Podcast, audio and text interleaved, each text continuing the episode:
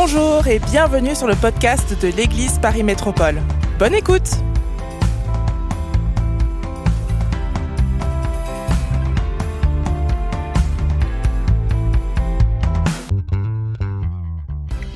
Alléluia, Seigneur. Merci pour ta présence au milieu de nous.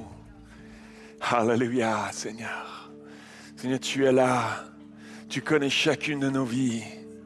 Tu connais chacune de nos réalités. Tu connais chaque situation que nous vivons en ce moment.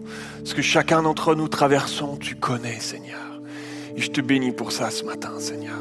Seigneur, nous sommes ici devant toi, Seigneur, avec une attente dans nos cœurs. Seigneur, c'est pas juste par habitude que nous sommes là, Seigneur. C'est pas juste religieusement parce qu'il faut aller à l'église. Seigneur, nous, nous avons soif d'une rencontre avec toi. Nous avons faim de toi, Seigneur. Alléluia, Seigneur. Viens faire ton œuvre en profondeur dans nos vies, Seigneur. Nous avons chanté, nous avons élevé nos voix, nous avons élevé nos cœurs, nous avons proclamé des choses, Seigneur. Je prie, Seigneur, que tu viennes par ta parole maintenant, Seigneur ancrer des choses, enraciner les réalités de ton royaume dans nos vies, Seigneur. Si nous sommes dans ce monde, nous sommes placés dans ce monde, mais nous ne sommes pas du monde. Alors viens habiter avec tes réalités nos cœurs, nos entendements, Seigneur Jésus. Le monde dans lequel nous vivons est, si souvent contraire aux principes de ton royaume. Je prie que tu viennes les ancrer, les enraciner en nous ce matin par ton esprit. Fais cette œuvre, Seigneur, en nous. Cette œuvre que je ne peux pas faire ce matin.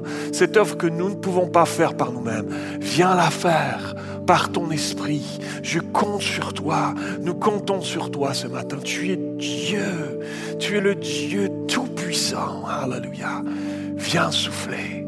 Viens faire ton œuvre dans nos vies au nom de Jésus. Au nom de Jésus. Amen. Et Amen. Amen. Merci beaucoup. Je suis très heureux d'être ici après un temps de, de vacances bienfaisant en Suisse dans notre famille. Euh, et euh, je disais à Nicole hier, je me réjouis de retrouver la famille, la famille de Dieu. Je me réjouis de vous revoir. J'étais béni ce matin euh, de vous entendre prier. Merci à ceux et celles qui ont, qui ont élevé la voix tout à l'heure. C'est magnifique, c'est beau d'entendre vos cœurs, nos cœurs ensemble, qui élèvent la voix, qui élèvent Jésus au milieu de nous. Alors euh, merci, je suis très heureux d'être ici et d'ouvrir ensemble la parole de Dieu. On était, avant que je parte en vacances, dans une série de messages. Rappelez-vous, on était dans une série de messages que j'ai apportés qui s'intitule euh, Travailler à votre salut. Travailler à votre salut. Alors, vous pensiez qu'on en avait terminé. Eh ben non, j'ai encore quelques messages, en tout cas un aujourd'hui, on verra par la suite, mais en tout cas un aujourd'hui que le Seigneur a vraiment mis sur mon cœur dans ce temps euh, d'été euh, déposé sur mon cœur pendant ce temps de, congé de vacances. Et euh, j'aimerais vous le partager. Il brûle sur mon cœur et je prie vraiment que le Saint-Esprit vienne, euh, vienne lui-même attester sa parole dans nos cœurs. Amen. Donc, on regardait ensemble dans cette série de messages. J'aimerais simplement qu'on remette, qu'on replace ensemble le contexte de cette série. On lisait ensemble ce, ce texte de Philippiens, l'apôtre Paul aux Philippiens, chapitre 5 et au verset 12 jusqu'au verset 16. Ce texte qui nous parle de, de de, ce thème de travailler à, à notre salut. Alors l'apôtre Paul dira ceci, ainsi mes bien-aimés, comme vous avez toujours obéi, Travaillez à votre salut avec crainte et tremblement, pas dans le sens avec peur, mais dans le sens avec sérieux, avec un, désir dans notre cœur d'y aller, avec, avec cette crainte, avec ce, désir du fond de notre cœur de, travailler à cela. Non seulement comme en ma présence, mais bien, plus encore, dira l'apôtre Paul, maintenant que je suis absent. Car c'est Dieu qui produit en vous le vouloir et le faire selon son bon plaisir. Faites toutes choses sans murmure ni hésitation. Amen.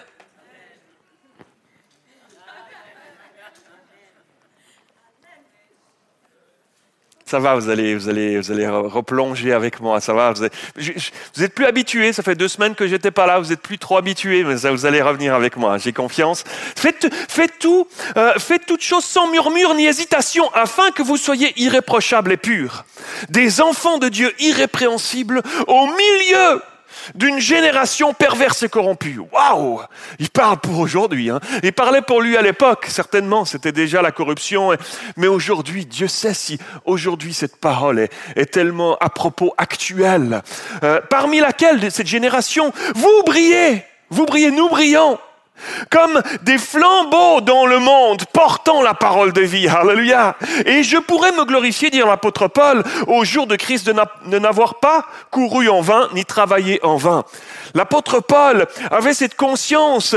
Il, parle ici de, travailler à, notre salut avec un grand sérieux. Il avait, cette conscience euh, du temps, du temps qui passe si vite, que notre passage sur cette terre est compté, qu'il passe, qu'il file si vite. Vrai ou pas vrai? C'est vrai.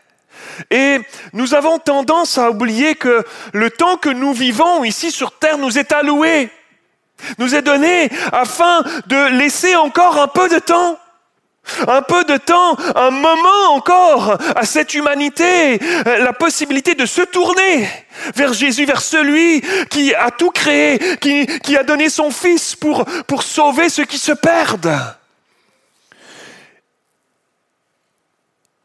Et mes amis, j'aimerais vous dire que les yeux du monde, des gens du monde, sont plus que l'on pense braqués sur nous.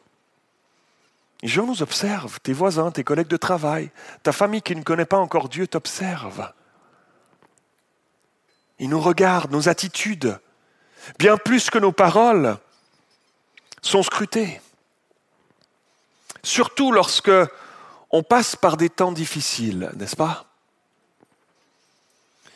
Comment est-ce qu'on réagit? Dans ces temps-là, qu'est-ce qui fait la différence? Dans ma vie euh, entre ma réaction et celle de ceux qui n'ont pas l'espérance, de ceux qui n'ont pas Jésus dans leur vie Nous avons un rôle à jouer en tant que chrétiens, comme des flambeaux qui sont censés briller dans ce monde, mes amis. Nous avons un rôle à jouer. Et en tant qu'Église, cette épouse que Jésus va venir chercher bientôt, nous avons un rôle immense à jouer dans ces temps compliqués, dans ces temps de la fin. Alors quelle est l'attitude que nous devons avoir dans l'attente du retour de Jésus, dans ce temps qui nous est encore alloué? Comment sommes-nous appelés à vivre? Qu'est-ce que la Bible dit à ce propos? Qu'est-ce que travailler à notre salut alors? Dans cette série, on a vu ensemble, et si vous n'avez pas eu l'occasion de les écouter, vous pouvez aller sur YouTube, la chaîne YouTube de l'Église EPM, et vous pouvez retrouver les messages.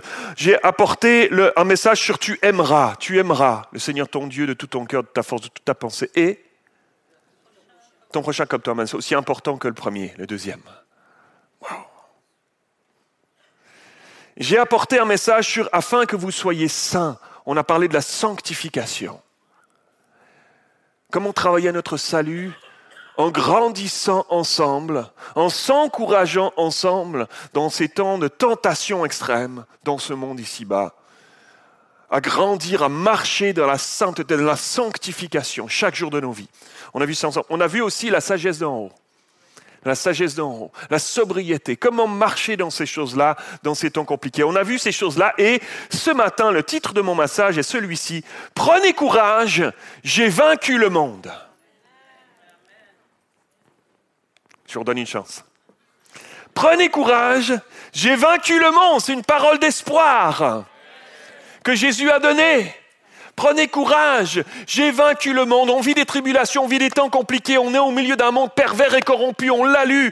Mais Jésus nous dit ce matin, à chacun, chacune d'entre nous, il nous dit, prends courage, prends courage au milieu de ta vie, au milieu de ta situation, au milieu de tes tribulations, au milieu de la tempête peut-être que tu traverses. Prends courage, j'ai vaincu le monde. Alléluia.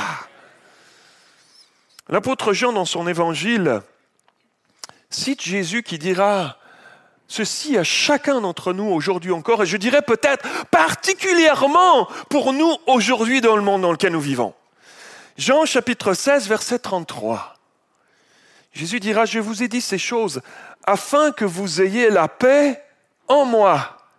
Vous aurez des tribulations dans le monde, Mais prenez courage, j'ai vaincu le monde.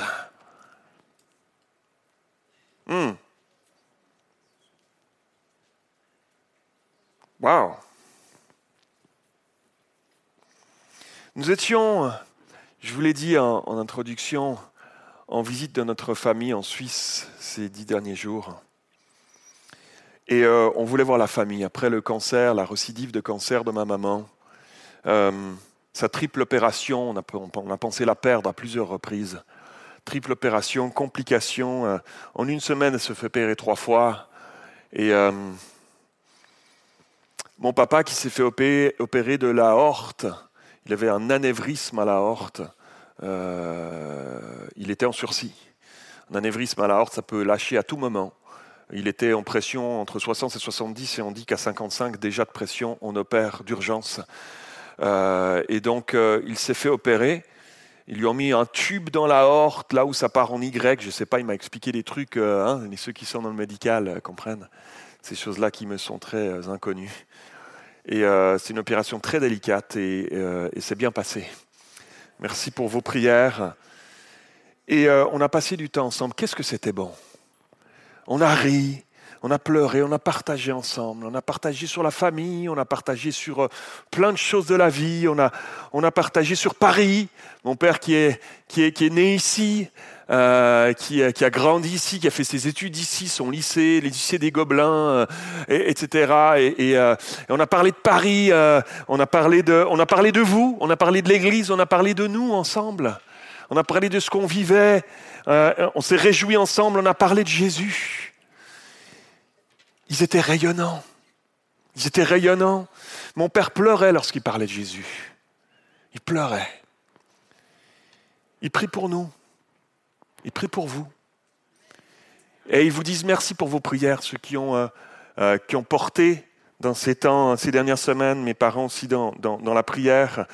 Et euh, j'ai été inspiré par leur foi. J'ai été inspiré par leur confiance en Dieu au milieu de leur souffrance. Mon père me disait qu'il souffrait encore des, de la post-opératoire, etc. Et, et, cette foi et cette confiance au milieu de leur souffrance. Et ça m'a fait réfléchir.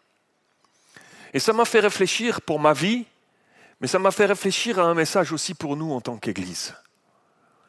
Avec le recul des années chrétiennes, de quelques quarantaines d'années chrétiennes dans ma vie, j'ai remarqué qu'avec le temps, le monde et le monde chrétien avec, occidental en particulier, s'en va aveuglément, souvent, sans se poser vraiment de questions, ou pas assez en tout cas, vers un style de vie où on cherche à bannir toute la question de la souffrance, de la douleur.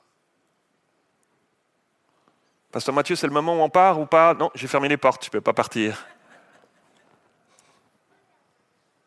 Alors on y arrive de mieux en mieux médicalement. Et c'est tant mieux, comprenez-moi bien ce matin, j'ai mal à la tête, prends un cachet, ça aide vachement. Hein on est content.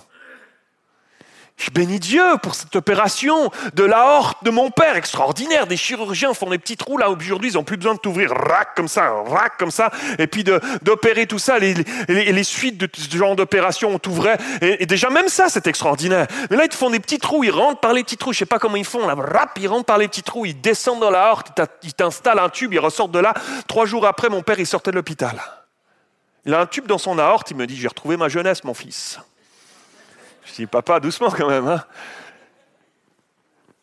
C'est extraordinaire, comprenez-moi bien. Je bénis Dieu pour la médecine. Je bénis Dieu pour les médecins, les infirmiers. Je prie pour nos hôpitaux, le système de la santé en France compliqué en ce moment. Je prie le Seigneur pour cela. Mais les dernières générations dans lesquelles nous évoluons ne veulent plus entendre parler de la souffrance. On veut la repousser le plus possible. On veut ne pas y penser. Et lorsque cette pensée, cette mentalité arrive jusque dans l'Église, ça amène toutes sortes de confusions, ça amène toutes sortes d'incompréhensions, parfois même de, de renoncement à Dieu, de retour en arrière pour certains. Et c'est pour ça que je vous en parle ce matin, parce que c'est très sérieux. Pourquoi est-ce que Dieu permettrait la souffrance? C'est contraire à la logique humaine. On veut tout faire pour justement ne pas y penser, pour ne pas l'avoir, pour ne pas en avoir à faire. Pourquoi est-ce que un, Dieu d'amour permettrait tant de peines et de maladies dans ce monde? Est-ce que vous êtes déjà posé ce genre de questions? Mais c'est une question fondamentale. Pour comprendre le plan de Dieu et pouvoir aller de l'avant dans nos vies en tant qu'Église jusqu'au bout avec Jésus. C.S. Lewis, l'auteur théologien extraordinaire, a écrit un livre magistral sur la souffrance. Livre intitulé Le problème de la souffrance. Et tout son livre est excellent, je vous le, je vous le recommande. Mais il va dire quelque chose qui m'a particulièrement interpellé au milieu de ce livre. Il explique qu'en accusant Dieu de ne pas aimer, à cause de la souffrance, à cause, de, à cause des, défis qu'on trouve ici-bas dans ce monde. Ceux, ceux qui le font, ceux qui accusent Dieu de ne pas aimer, ne considèrent qu'un aspect de l'amour, c'est-à-dire la bonté. Et il lui donne une tellement grande importance à, à cette bonté qu'il ne voit plus que ça. Mais alors qu'en est-il des autres aspects de l'amour? Par exemple, la correction. C'est partie de l'amour, ça. Un parent corrige son enfant parce qu'il l'aime. Qu'en est-il des autres aspects de l'amour? La critique constructive. Je te dis quelque chose, je te, je, te, je te, parle de quelque chose, je remets, je mets le doigt sur quelque chose dans ta vie qui peut-être toi peut te paraître une critique. Non, non, non, non. Je mets, je, je, je mets ça dans, dans, ta vie parce que je t'aime et que je vois que tu t'en vas sur un chemin qui, qui dévie, qui glisse. donc, il y a de l'amour dans tout ça. Le fait d'inciter quelqu'un à faire de son mieux. Hein? Je te pousse, fais mieux. Tu es capable de. Hein? Ça, c'est de l'amour aussi. Je te laisse pas tranquille. Non, tu peux faire mieux. Tu peux. Il y a de l'amour aussi dans ces choses. Il y a d'autres aspects de l'amour. L'amour, c'est comme la facette d'un diamant. Il n'y en a pas qu'une, il y en a plusieurs. Il y en a plusieurs à, à tenir compte, à prendre en compte. C'est comme si on s'était mis à penser que l'amour évitait toute souffrance ou devait était censé éviter toute souffrance et tout désagrément. Et si on laisse cette pensée s'implanter en nous, alors, tranquillement, Dieu devient aussi un Dieu qui finalement n'aime pas toujours, véritablement. Pas plus qu'un médecin qui pique son aiguille dans le bras ou dans la fesse d'un enfant qui est en train de pleurer, de crier. C'est pour son bien. Ah non, je ne vais pas le faire finalement, parce que sinon il pleure. il, va, il va avoir mal. Je ne vais pas le faire. Non, je vais le faire parce que c'est pour son bien, je l'aime. Ça lui évitera des écueils, ça lui évitera des, des souffrances. Ça lui, c'est parce que je l'aime. L'auteur de l'épître aux Hébreux dira ceci chapitre 12, verset 5 de cette épître. Et vous avez oublié l'exhortation qui vous est adressée comme à des fils ou des filles. Mon fils, ma fille, ne méprise pas le châtiment du Seigneur et ne perds pas courage lorsqu'il te reprend. Allô? Je savais qu'il y aurait beaucoup de silence euh, ce matin. Car le Seigneur châtie celui qu'il aime. Alors, on ne va pas... Soyons, honnêtes, on ne va pas commencer... Hein, on n'est pas masochiste, on ne va pas commencer à dire, oh oui Seigneur, fais-moi du mal parce que tu m'aimes, ah Seigneur. Non, ça ne fait pas plaisir, non. Le châtiment ne fait plaisir à personne, on est d'accord, mais regardez, car le Seigneur châtie celui qu'il aime, et il frappe de la verge ceux qu'il reconnaît pour ses fils. Aïe, aïe, aïe. On prêche toute la parole de Dieu, mes amis. Hein. Supportez le châtiment. C'est comme des fils que Dieu vous traite. Car quel est le fils qu'un père ne châtie pas On ne parle pas de violence, hein. comprenez-moi bien. Aujourd'hui, dans le monde dans lequel on vit, là, on ne parle pas de violence, d'être violenté. On ne parle pas de ça. On parle de correction. Hein? Dieu est pleinement amour, mes amis. Dieu est pleinement amour et parfois, parce qu'il est pleinement amour, alors il permet des choses dans nos vies qu'on ne comprend pas toujours sur le moment parce que le châtiment, on ne l'aime pas. Il ne me parle pas, moi, le châtiment. Ce n'est pas un truc qui m'attire.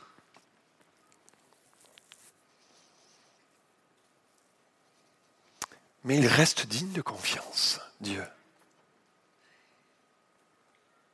Il est ce papa qui nous aime.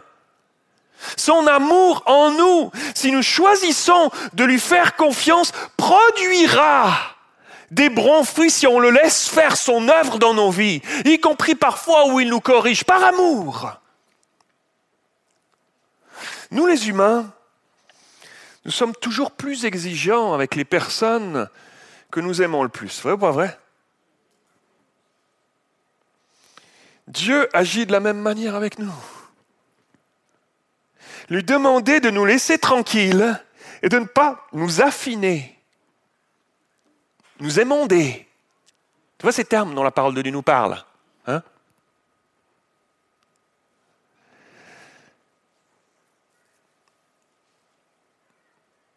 Reviendrait à le prier de nous aimer moins et non pas davantage. Et au milieu de nos épreuves, tellement formatrice pour nous, qui nous épure, qui nous émonde, qui nous, parce qu'il nous émonde, il nous fera porter plus de... Ah non mais... Ça va, vous êtes avec moi? Parce qu'il nous émonde, il nous fera porter plus, nous porterons plus de fruits. Et c'est pour qu'on porte plus de fruits qu'il nous émonde alors. Mes amis, les épreuves, elles sont formatrices, elles nous façonnent, elles nous équipent. Et, et, lui, au milieu de tout ça, il nous donne, il ne manque pas de nous donner du courage au milieu de nos épreuves, au milieu de nos souffrances. Il nous donne sa paix au milieu de la tourmente. Il nous porte au milieu. Des épreuves. Il fortifie notre foi au milieu de la tempête. Qui n'a pas déjà vécu ça?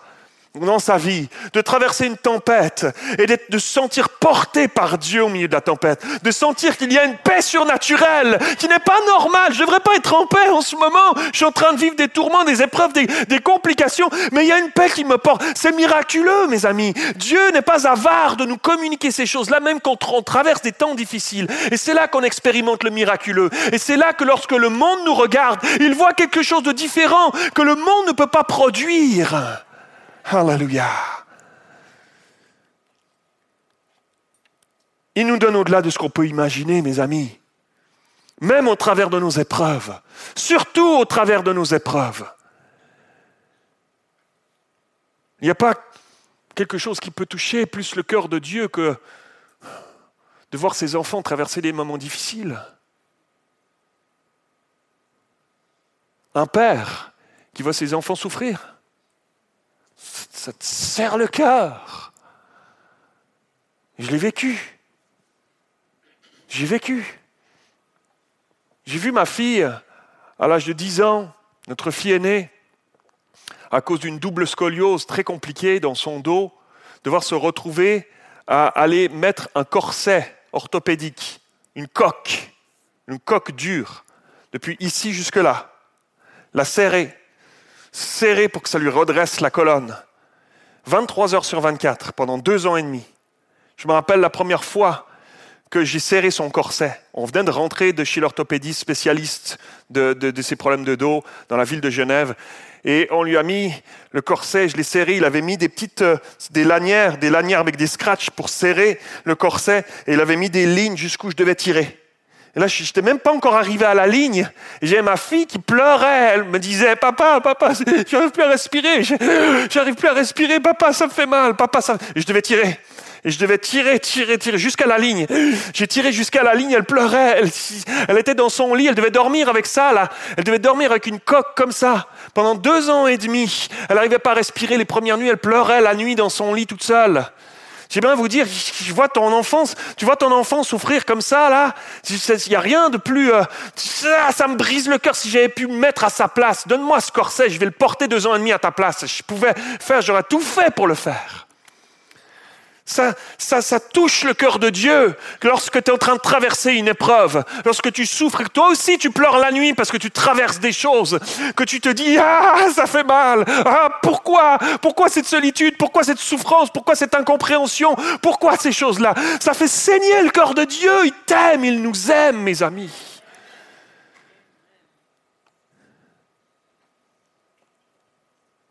Tellement de personnages bibliques sont des exemples. Et Jésus, notre exemple suprême, a montré la voie, mes amis, lorsqu'il était maltraité. Le prophète Esaïe nous dit qu'il était comme un agneau qu'on mène à la boucherie. Une brebis muette devant ceux qui l'attendent. Il n'a pas ouvert la bouche pour protester, pour se révolter. Alors qu'il en aurait eu tellement la puissance, il aurait pu appeler douze légions d'anges, lorsqu'il était sur la croix. Lorsqu'ils sont venus le chercher au jardin de Gethsemane, rappelez-vous, ils lui ont dit qui? C'est toi Jésus? Il a dit oui c'est moi. Boum Tous les soldats qui sont arrivés, les centaines de soldats qui étaient là pour venir l'attraper, boum Ils sont tous tombés à terre, braf comme ça.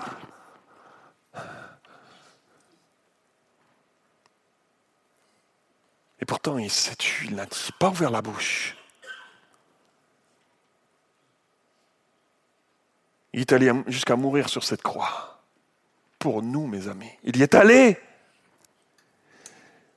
Hébreu 2.10 nous dit ceci, il convenait en effet que celui pour qui et par qui sont toutes choses, et qui voulait conduire à la gloire beaucoup de fils, éleva à la perfection par les souffrances le prince de leur salut, Jésus.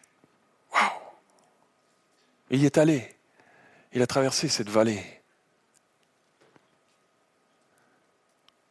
Alors ça ne veut pas dire qu'on n'a pas le droit de traverser ces moments, parfois en se disant Aïe, aïe, aïe, aïe, Seigneur, de pleurer, d'être triste même.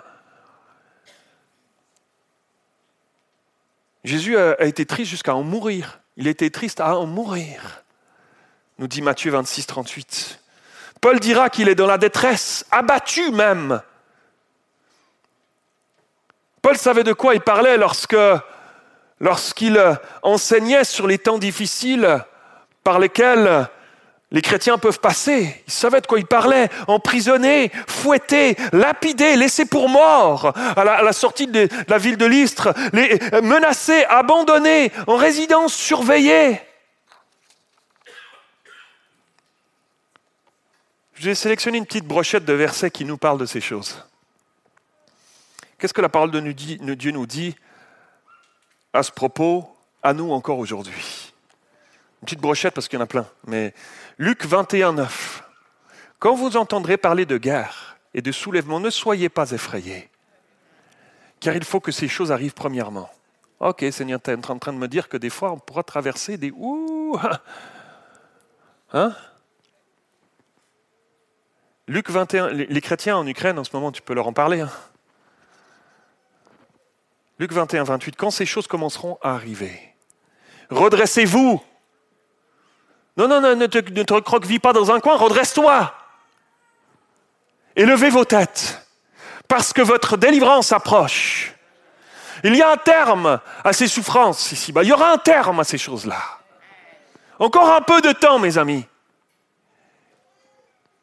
1 Pierre, chapitre 4, verset 12, dira, l'apôtre Pierre dira ceci. Mais bien aimés, ne soyez pas surpris.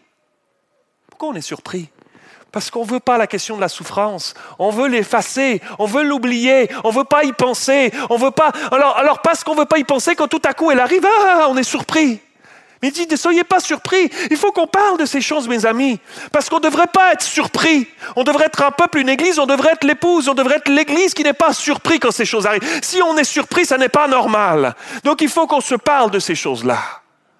Ne soyez pas surpris comme d'une chose étrange qui vous arrive, comme d'une chose étrange qui vous arrive, que de la fournaise qui est au milieu de vous pour vous éprouver. Il est en train de dire qu'il pourrait y avoir quelque chose derrière tout ça qui est normal, entre guillemets. Ça peut nous arriver. Oui, Oui, ça peut nous arriver. Il y a parfois des courants de pensée, même dans le monde chrétien, dans le monde évangélique. Il y a, si tu as de la souffrance, c'est pas normal. On va prier, on va chasser, on va. C'est pas normal. comprenez-moi bien, s'il si, y a des choses qui sont liées au monde spirituel, s'il y a des attaques de l'ennemi, on va prier, on priera encore. J'ai pas de souci avec ça. On prie, on prie, on prie pour la délivrance s'il y a besoin. Mais des fois, ce n'est pas une question de délivrance. Des fois, c'est simplement un temps d'épreuve qu'on est en train de traverser. Et on a besoin de la force, de la foi du Seigneur. On a besoin de se tenir en lui. On a besoin de ne pas être surpris dans ces moments-là. De le relever vos têtes et marcher avec le Seigneur. Au milieu de tout ça, il va vous porter. Il va vous donner ce que vous aurez besoin. Il va envoyer ses anges pour vous porter s'il le faut. Mais vous allez traverser ce moment-là. Il y aura un terme à cette souffrance à un moment donné. Quand je ne sais pas, ça lui appartient. Mais il y aura un terme à ces choses-là. Mais ne soyons pas de ceux qui ont un évangile faux qui pensent qu'il ne faut ces choses-là, on doit, pas, ça, n'est pas normal. Il faut chasser, il faut quitter, il faut pas y penser, il faut, il faut enfuir ça au fond. T'es pas un chrétien qui a la foi, t'es pas un chrétien qui brille si tu marches au milieu des souffrances. Non, ce n'est pas ce que la Bible nous dit. Ne soyez pas étonnés comme une chose étrange qui arrive de la fournaise qui est au milieu de vous pour vous éprouver. Réjouissez-vous au contraire. C'est pas facile, ça, on a besoin du Saint-Esprit. Hein. Réjouissez-vous au contraire de la part que vous aurez, que vous avez aux souffrances de Christ. Il y en a beaucoup parmi nous. Est-ce que, mais je, me dis moi-même, est-ce que, que quand je traverse une épreuve, une tempête, une vallée, est-ce que quand j'ai une souffrance physique dans mon corps, je suis capable de me dire, Seigneur, je ne comprends pas comment, je ne sais pas quand tu vas me délivrer de ça, je prie, Seigneur, pour qu'on prie encore et on priera encore. Mais est-ce que je suis capable de me dire en même temps, Seigneur, tu as tellement souffert. Moi, je suis en train de traverser un peu de souffrance. Seigneur, soutiens-moi, aide-moi. Mais en même temps, Seigneur, je, suis honoré, Seigneur. Je, traverse des choses que toi, tu as traversées. Je te bénis, tu es mon Dieu. Je t'aime tellement, Seigneur. Je te bénis même au milieu de tout ça. Waouh! Oh, waouh! Seigneur, aide-nous, vrai ou pas vrai? Seigneur, aide-nous. J'ai envie de grandir dans ces choses. Pas vous? J'ai envie de grandir dans ces choses, mes amis. C'est ça, les vrais, la, vraie marche avec Dieu. C'est ça la vraie marche. On se parle des vraies choses, mes amis. Afin que vous soyez aussi dans la joie et dans l'allégresse lorsque sa gloire apparaîtra. Si vous êtes outragé pour le nom de Christ, vous êtes heureux, parce que l'Esprit de gloire, l'Esprit de Dieu repose sur vous. Ah ouais, tiens. Ah ouais. Le lien entre outragé et heureux, moi, je ne le fais pas naturellement, moi. Hein? Mais c'est la parole de Dieu. Saint-Esprit vient enraciner ces choses-là dans ma vie. Parce que c'est pas comme ça que je raisonne naturellement, moi. J'ai besoin de ton aide. Viens enraciner ces choses-là dans nos vies. Amen.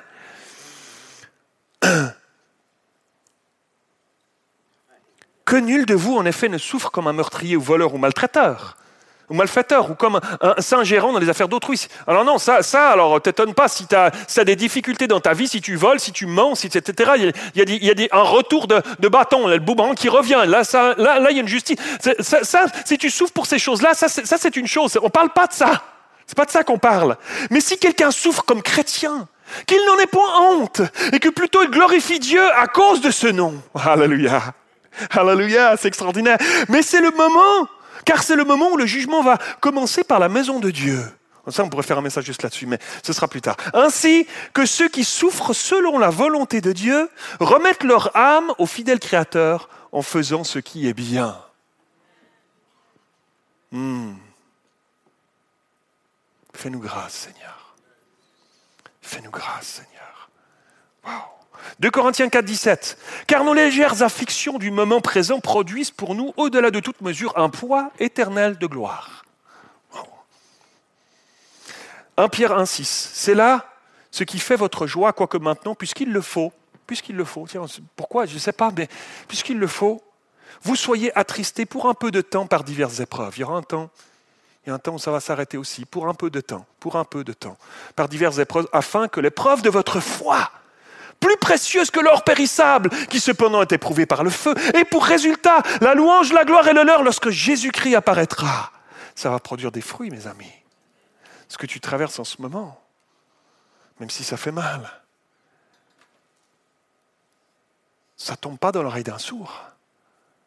Il y a quelque chose qui produit. Et pour résultat, la louange, la gloire et l'honneur lorsque Jésus-Christ apparaîtra, lui que vous aimez sans, l'avoir vu, en qui vous croyez sans le voir encore, vous réjouissant d'une joie ineffable et glorieuse, parce que vous obtiendrez le salut de vos âmes pour le prix de votre foi. Seigneur, fortifie notre foi. Seigneur, fortifie notre foi. Quelqu'un accompagne ma sœur qui applaudit. Alléluia. Amen. Amen. Ces textes ne traitent pas de la question de la guérison. La parole de Dieu parle de la guérison. Et nous prions et nous prierons pour la guérison. 21 ans que ma femme est malade, qu'elle souffre chaque jour dans son corps. Chaque jour, je prie pour que Dieu vienne la guérir. Mais au milieu de tout ça, comment, comment Dieu opère dans sa vie quotidienne, dans sa foi, m'inspire au quotidien. Bâtis ma foi, fortifie ma foi au quotidien. Dieu la porte. Dieu nous porte. Et lorsqu'on traverse des temps d'épreuve, alors que Dieu est en train de nous porter, ça fait quelque chose de ceux qui nous entourent. Ça produit des choses miraculeuses, puissantes dans la vie des gens qui nous entourent, mes amis. Je raconte l'histoire. Quelle heure est-il, José Ça va je je suis content de retrouver mon pasteur José. Il m'avait manqué. Hein. Deux semaines sans lui. Hein, José? On va passer toute la semaine ensemble, ça va être bien. J'aimerais vous raconter l'histoire d'une femme qui s'appelle Johnny, qui, à l'âge de 17 ans, euh, est allée se baigner dans un lac aux États-Unis. Et euh, elle s'approche du ponton pour plonger, un beau petit lac sympa, il y avait la famille, il y avait les monde autour et tout ça. Et puis elle s'approche du ponton qui s'avançait dans l'eau comme ça pour plonger. Elle plonge, un magnifique plongeon. Sauf que ce qu'elle n'avait pas calculé, c'est qu'il n'y avait que ça d'eau. Et donc elle va se casser la nuque en plongeant, en arrivant. Elle va frapper le sol. Et elle va se casser la nuque. Et elle va être paralysée, tétraplégique. Elle va se retrouver pendant des mois, même des années, les premières années après son accident, elle va se retrouver euh, hospitalisée et euh, elle raconte qu'elle va passer par différents stades de révolte, de colère, de pourquoi Dieu, tu permets ça? Dans la fleur de l'âge, jolie jeune fille avec tout l'avenir devant elle, révolte, incompréhension, colère qui était là. Et euh, j'aimerais vous lire, elle, a écrit un livre, entre autres, où elle raconte son histoire, un livre qui s'intitule Un pas de plus un pas de plus, celle qui ne pouvait plus marcher. Et euh, elle va raconter ceci, je vous lis un, extrait de ce livre. Alors qu'elle était à l'hôpital pendant des mois, après plusieurs mois à l'hôpital, j'appris que je devais subir une opération à l'extrémité de la colonne vertébrale. L'os avait transpercé la peau et devait être raboté. Après, imagine, tu es déjà tétraplégique. Après l'intervention, je fus obligé de rester 15 jours étendu dans un cadre striker, un cadre, la face tournée en bas, pendant que les points de suture guérissaient. À moins d'avoir passé par là, vous ne pouvez imaginer ce que c'est que se sentir prisonnière de cet affreux sandwich de toile, seul, le visage apparaissant dans une ouverture qui ne permet de voir que ce qui est directement devant, devant soi. Et dans mon cas, c'était le sol. Non, cela ne suffit pas que je doive rester cloué dans un fauteuil roulant pour le reste de ma vie Me voilà attaché à cet instrument de torture à compter les carreaux par terre sans pouvoir bouger. Et si Dieu m'avait tenu quitte, euh, j'aurais été perdante et je, je, me serais enfoncé de plus en plus dans ce puits bourbeux de l'amertume et de l'apitoilement. Je ne lui aurais guère été utile, alors que fit Dieu Il ajouta un problème aux autres. Le premier jour de mes deux semaines dans le cadre Striker, où je, je me trouvais euh, comme une saucisse dans un sandwich, Dieu m'envoya la grippe de Hong Kong. Du coup, mon immobilité ne fut plus rien comparé à l'impossibilité de respirer aisément. Et ces douleurs qui me martelaient la tête. Pourquoi me plaignais-je amèrement? N'ai-je pas eu mon compte? En y réfléchissant, j'ai connu la réponse. Dieu voulait m'aider à ouvrir les yeux sur mon comportement. Mon amertume n'était plus un goutte à goutte, elle était devenue un torrent dévastateur qui ne pouvait plus être ignoré. Elle me détruisait de l'intérieur. C'était comme si Dieu me montrait ma colère et me disait avec amour, mais fermement. Cesse de, de, détourner la tête pour regarder ailleurs. Voilà ce que tu fais, voilà ton comportement. Tu es loin de moi en ce moment avec ton cœur. Que vas-tu choisir? Il me forçait à prendre une décision. Dieu m'avait acculé dans un coin comme nous en avons tous besoin, nous avons tous besoin de l'être parfois. Il fallait que je voie les choses en face et décide. Allais-je suivre Christ ou non? La pression était devenue si forte que je devais soit lui remettre complètement la situation, soit m'accorder le luxe éphémère de me vautrer dans la colère et l'amertume. L'un comme l'autre de ces chemins m'apporterait quelques soulagements immédiats, mais il s'agissait de deux médecines différentes qui ne pouvaient être mélangées il n'y avait pas de moyen terme. D'être en face de cet ultimatum m'aida à voir clairement combien il aurait été erroné de choisir la seconde solution. J'en vins à comprendre que si je devais être une fidèle disciple de Christ, cela me coûterait l'abandon de mes péchés, de mes amertumes, de mes colères, de mes ressentiments.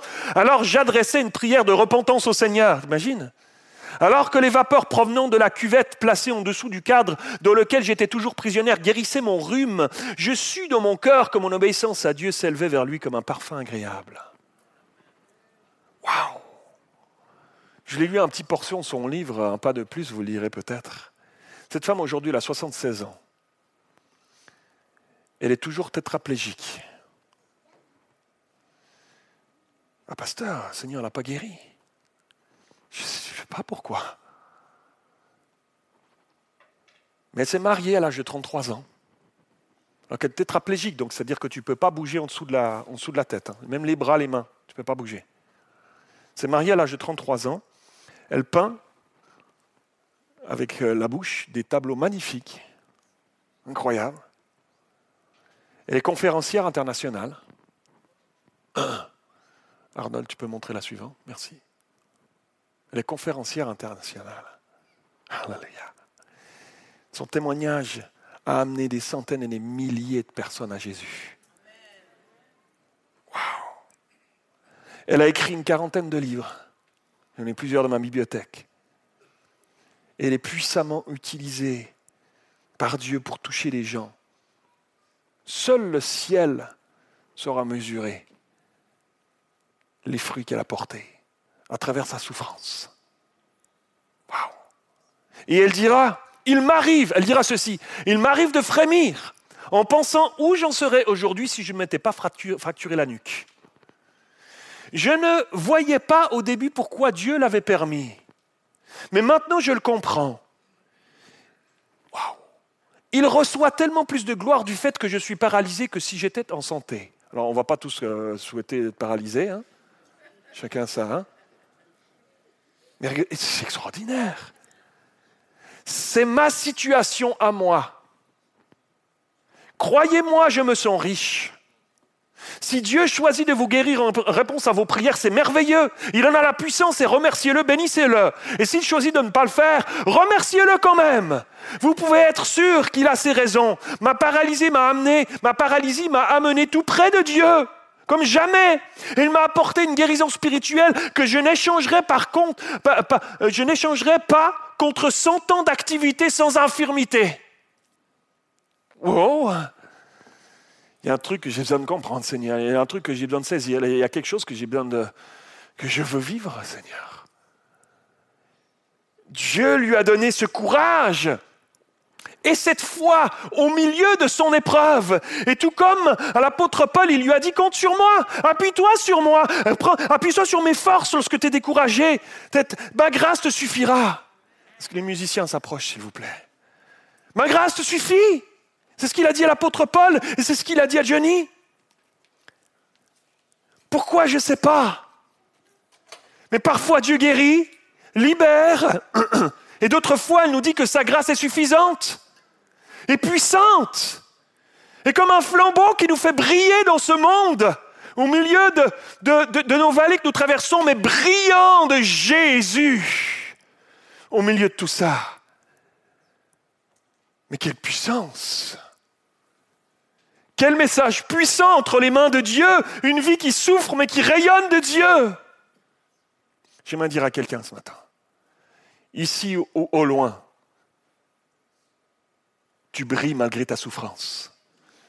L'ennemi essaye de te faire penser que parce que tu es amoindri physiquement, que parce que tu as peut-être une maladie, que parce que peut-être tu perds tes cheveux ou que, ou que, ou que, tu, que tu es affaibli ou peut-être que tu boites ou peut-être que tu penses que à cause de ça, à cause des critères du monde, on est, on est pollué par ça. Alors tu ne brilles pas. L'homme regarde à ce qui frappe les yeux, mais l'Éternel regarde au cœur. J'aimerais te dire, Dieu te fait briller malgré ta souffrance. Dieu te fait briller malgré ta souffrance. Et les gens du monde qui te regardent sont émerveillés, sont étonnés, sont dans l'étonnement parce que le monde ne peut pas produire ces choses. Accroche-toi, accroche-toi. Accroche-toi, mon frère, ma soeur. Tu es beau, tu es belle de Dieu, de sa présence dans ta vie. L'apôtre Paul dira bien, notre être extérieur se détériore. Au fil du temps, je me regarde dans le miroir, je vois des petites rides qui apparaissent. Hein? J'ai des trucs blancs dans ma barbe qui arrivent. Ma mère, elle m'a dit Oh, dis donc, t'as la barbe toute blanche, la regarde. J'ai dit C'est un peu de sagesse qui arrive, maman, enfin.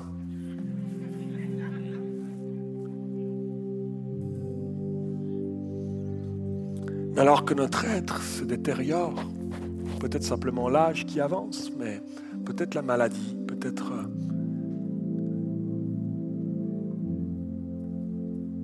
les angoisses, les anxiétés, les situations difficiles qui nous serrent le cœur et qui ont une influence jusque sur notre corps. On appelle ça psychosomatique.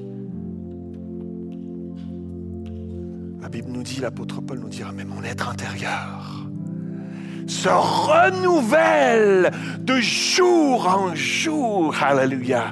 Il y a de l'espace. Et alors que notre être intérieur, si on, si on fait attention à ces choses-là, si on met tout notre, tout notre espoir, tous nos efforts à ce que notre être intérieur soit renouvelé, alors ça rejaillit sur l'extérieur. Même si notre corps est encore malade, je ne sais pas. Même si, mais il y a quelque chose qui, qui rayonne en nous comme des flambeaux dans ce monde. Alléluia.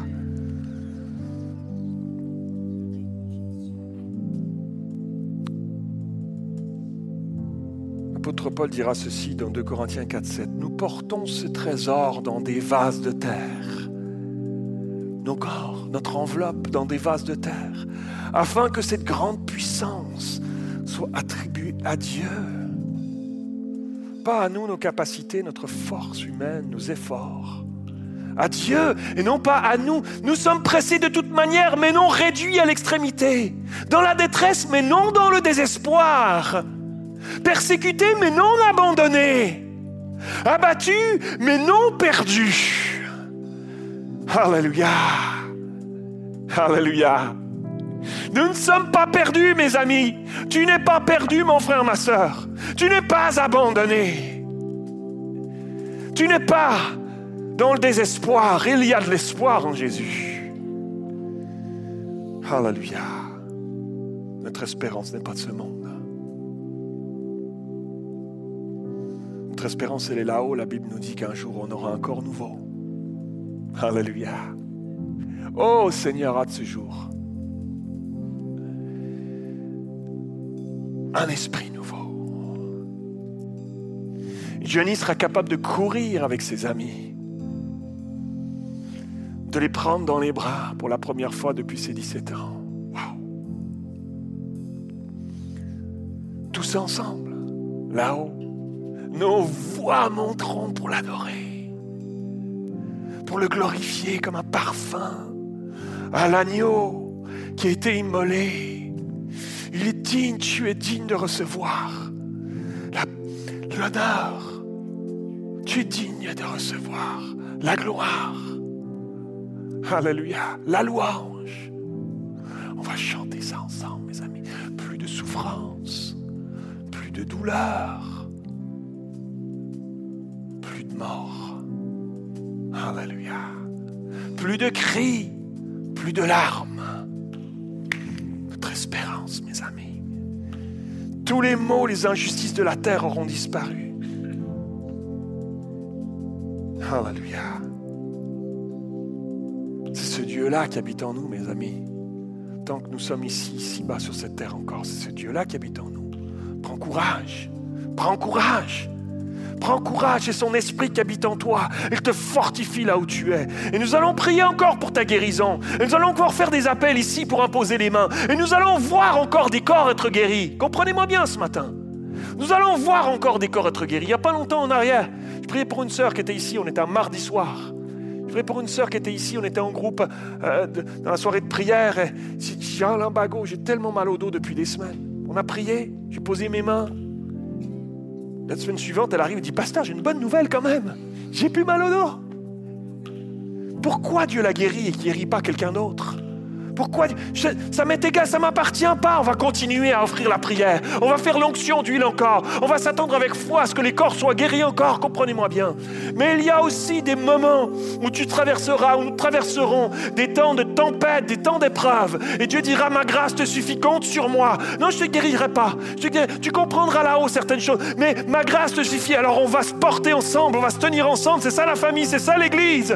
On va se tenir ensemble. Et on va crier à Dieu pour que sa grâce coule sur nos vies et qu'elle soit suffisante pour nous, qu'elle soit suffisante pour toi qui es en train de traverser cette épreuve.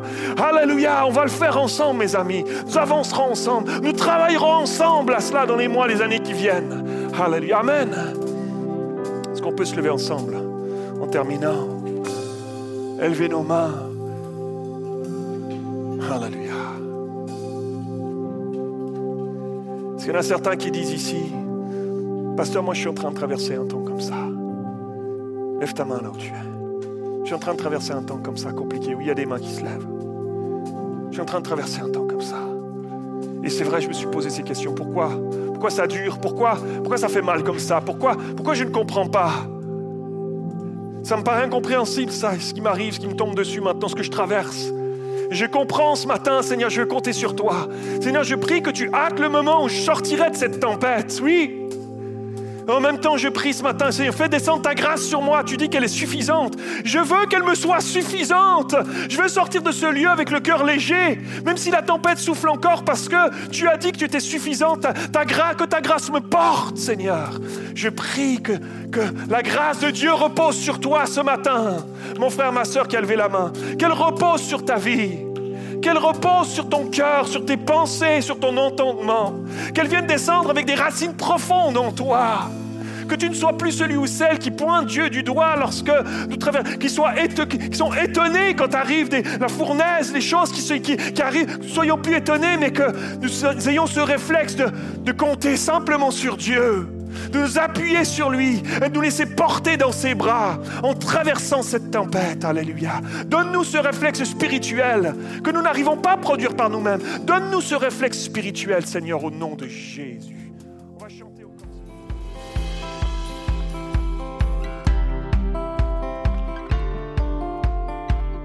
Merci d'avoir écouté le podcast de l'Église Paris Métropole. Retrouvez toute notre actualité sur notre site monégliseaparis.fr et sur nos réseaux sociaux Instagram, Facebook et YouTube Église Paris Métropole. À bientôt!